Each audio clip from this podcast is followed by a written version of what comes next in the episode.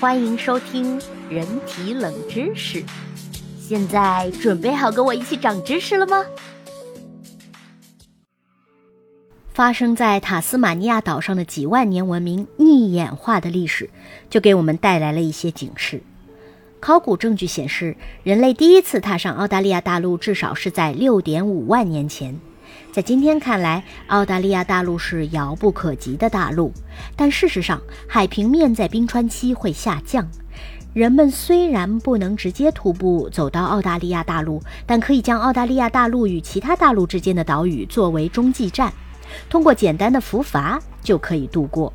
而到达澳大利亚大陆后，澳大利亚大陆土著的祖先就穿过巴斯平原的路桥，到达了塔斯马尼亚。至少在4.2万年前，塔斯马尼亚岛上就已经有人类的足迹了。那个时候，塔斯马尼亚还与澳大利亚大陆连接，两地的人类还有着联系。大约在一万年前，海平面的快速升起使巴斯平原变成了巴斯海峡。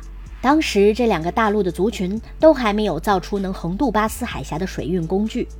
茫茫海水把塔斯马尼亚与澳大利亚大陆的日常联系彻底切断。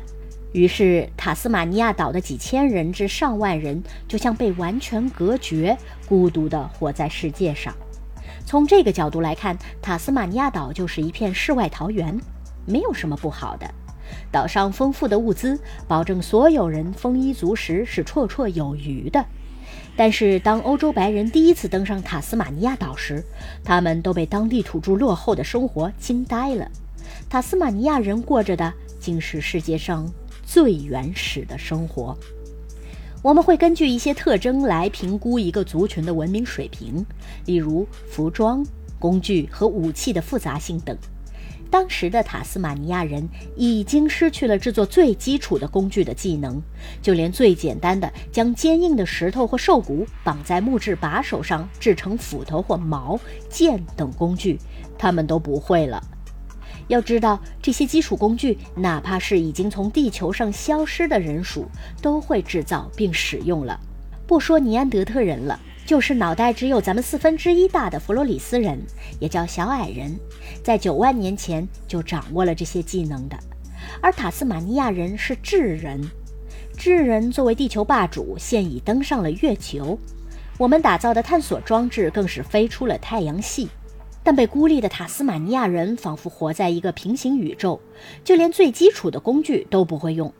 如果硬要评估的话，那塔斯马尼亚人的技术比旧石器时代还要落后。他们最先进的武器和工具只有木质的长矛、石头和投掷棒罢了。当时已经拥有丰富殖民经验的欧洲人都为塔斯马尼亚人的落后而惊讶。后来，欧洲人一度认为这是一种极其原始的族群，或处于猿类到人类之间的过渡阶段。但是，他们在外貌上和我们又是如此的相似。在后续一百多年的考古发掘中，人类才揭露出了一个更惊人的事实：在过去，塔斯马尼亚人的技术水平其实是与澳大利亚土著相当的。他们一开始就拥有先进的狩猎与捕鱼技术。